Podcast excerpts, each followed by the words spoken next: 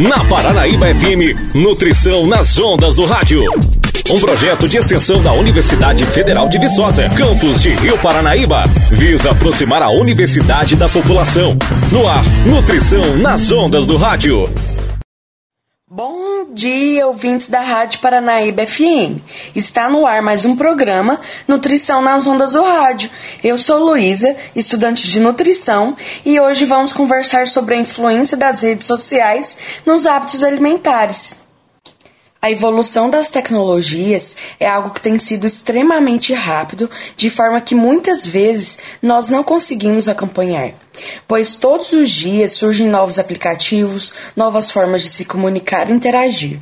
Antigamente, as propagandas eram vinculadas apenas nas mídias analógicas, como jornais, revistas e na televisão, e era de exclusividade das grandes empresas, por possuírem um maior poder aquisitivo e terem condições de fazer seus anúncios. Hoje em dia, as informações são passadas e assistidas principalmente por meio das redes sociais, e qualquer pessoa que tem um smartphone consegue ter acesso a esse mundo de informações na palma da mão. Desde quando as notícias eram vinculadas apenas às mídias analógicas, elas já interferiam no comportamento humano. Imaginem agora que são também vinculadas nas redes sociais. Essas propagandas têm um grande impacto na nossa saúde e nos hábitos alimentares. Uma das principais redes sociais e a que mais influencia nossos comportamentos é o Instagram.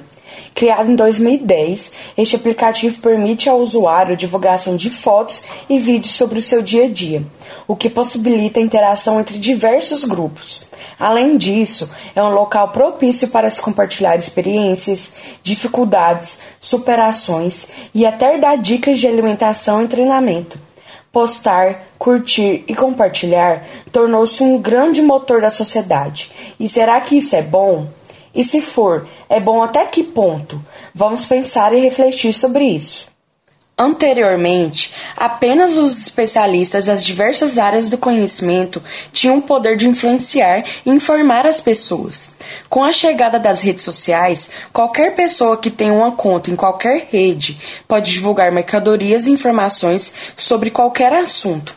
Logo, o conhecimento é democratizado, e isso pode ser positivo, dá o poder para as pessoas de compartilharem suas ideias, conhecimentos técnicos, habilidades e divulgar seu trabalho além da vida offline. No entanto, essa facilidade na divulgação de informações pode ser prejudicial, principalmente quando indivíduos que não possuem conhecimento técnico passam a postar desinformações. Tenho certeza que você conhece ao menos o influenciador digital, e essas pessoas têm milhares de acessos diariamente em suas redes sociais e se tornam verdadeiros formadores de opinião compartilham suas vidas e divulgam estratégias de como atingir o corpo ideal, como perder aqueles quilinhos a mais e diversas outras estratégias que podem até surtir efeitos benéficos para a saúde. Mas, no geral, eles são patrocinados por marcas que pagam para estimular a compra de seus produtos, que passam fórmulas milagrosas para a perda de peso e que muitas vezes não têm comprovação científica. Um grande exemplo para essa situação são as chamadas dietas da moda. Caso não tenha ouvido o programa anterior, onde eu falei sobre esse assunto, acesse o Spotify e digite Nutrição nas Ondas do Rádio e terá acesso a todos os programas.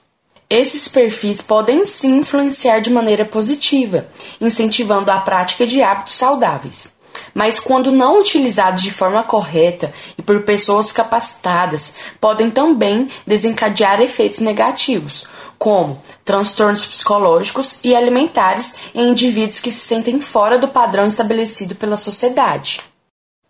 É importante saber que a relação corpo, saúde e bem-estar vai muito além de um modelo de corpo exposto na internet. Logo, vai muito além de um corpo magro. Ser e estar saudável é uma construção diária e envolve vários aspectos, como o bem-estar físico, espiritual, social, psicológico e cultural. Em contrapartida, da mesma forma que a rede social divulga métodos emagrecedores, fórmulas mágicas através de modelos fitness, também utilizam essas pessoas e outros influenciadores para divulgar produtos das indústrias alimentícias, como fast foods, salgadinhos, alimentos ditos como fit, entre outros. Em uma pesquisa realizada recentemente com estudantes universitários nos Estados Unidos, pôde-se observar algo que já suspeitávamos. O que vemos online pode sim influenciar nossos hábitos alimentares. Por exemplo, se você segue pessoas que consomem muitos alimentos ultraprocessados, você tende a comer tais alimentos também. E o inverso também é válido. Se segue pessoas que comem mais alimentos in natura e minimamente processados, você passa a dar uma maior preferência a esses alimentos. Então, sabe-se que existe a influência desses meios de comunicação na nossa rotina alimentar e sobre nosso modo de vida como um todo, e precisamos nos atentar a isso. Essa influência pode ser mais acentuada com um maior tempo de tela.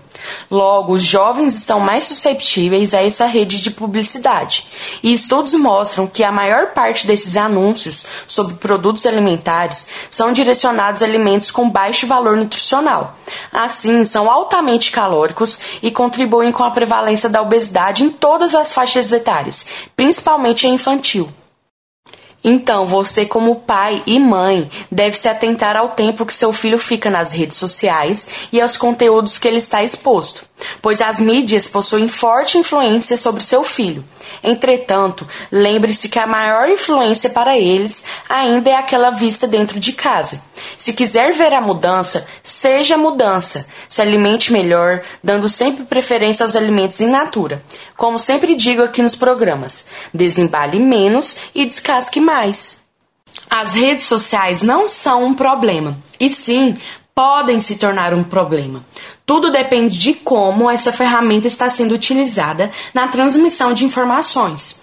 Sempre desconfie de promessas imediatas e mirabolantes e dê preferência em buscar informações acerca do estilo de vida e, de um modo geral, com pessoas especialistas no assunto. E caso você se depare com algum assunto e queira saber se é verdade, pesquise a fonte. Dessa forma, será bem mais fácil identificar e descartar as fake news.